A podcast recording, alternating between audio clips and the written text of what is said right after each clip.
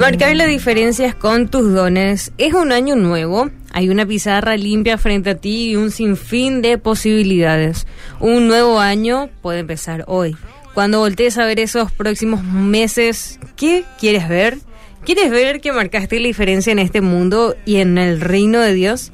Ya sea que hayas dado cuenta o no, Dios puso ciertas cosas en tu camino y te dio oportunidades para desarrollar diferentes habilidades para poder prepararte para tu propósito. Cada una de las experiencias en tu vida te hace particularmente tú. Piensa en esos talentos naturales que Dios te ha dado, las diferentes oportunidades que ya has tenido y las habilidades que adquiriste en base a ello. Piensa dónde creciste, a dónde has viajado, lo que has aprendido. Tal vez entiendas culturas diferentes o puedas relacionarte con personas alrededor del mundo o tal vez crees arte que inspira y mueva a las personas para actuar.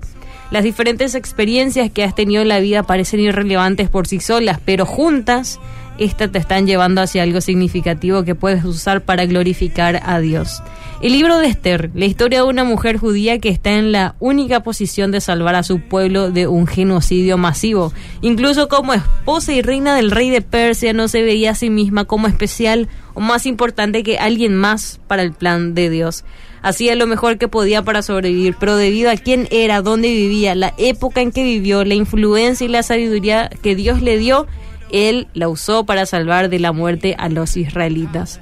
No hay duda de que Dios te ha dado habilidades, talentos, educación, poder financiero, estatus o influencia que es especial para ti.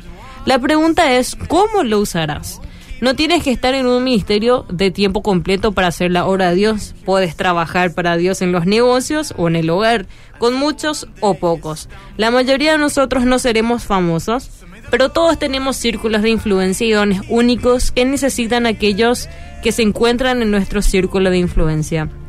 Toma un momento para agradecer a Dios por todo lo que te ha dado, todas las fortalezas, características, aprendizajes, influencia y provisión que son especiales para ti. Pídele que te muestre cómo esos dones te califican, particularmente para ti, para tu propósito, y cómo puedes usarlos para poder cambiar la vida y la eternidad de otros en este año. Vivir en tu llamado y servir a otros te va a llevar a vivir un año con mayor plenitud.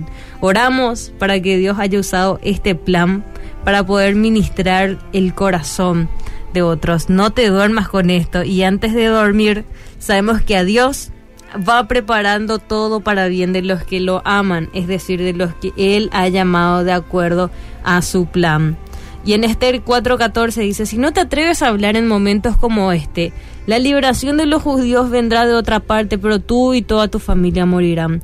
Yo creo que has llegado a ser reina para ayudar a tu pueblo en este momento. No tengas miedo de utilizar esos dones, esos talentos que Dios puso en tu vida. Marca la diferencia con tus dones, con tus talentos y quiero dejarte esta canción que a mí me encanta muchísimo, que me ayuda mucho a poder tener mi identidad firme como hija y espero que también te ayude a vos a poder identificarte como hijo o como hija de Dios que estás escuchando, que puedas tener valor, confianza y no tengas miedo, porque Dios va delante de vos.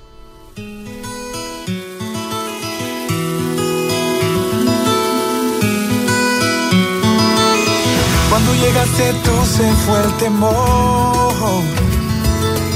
Llegaron a quedarse la alegría y el color. Cuando no estabas tú todo en mi mundo iba peor.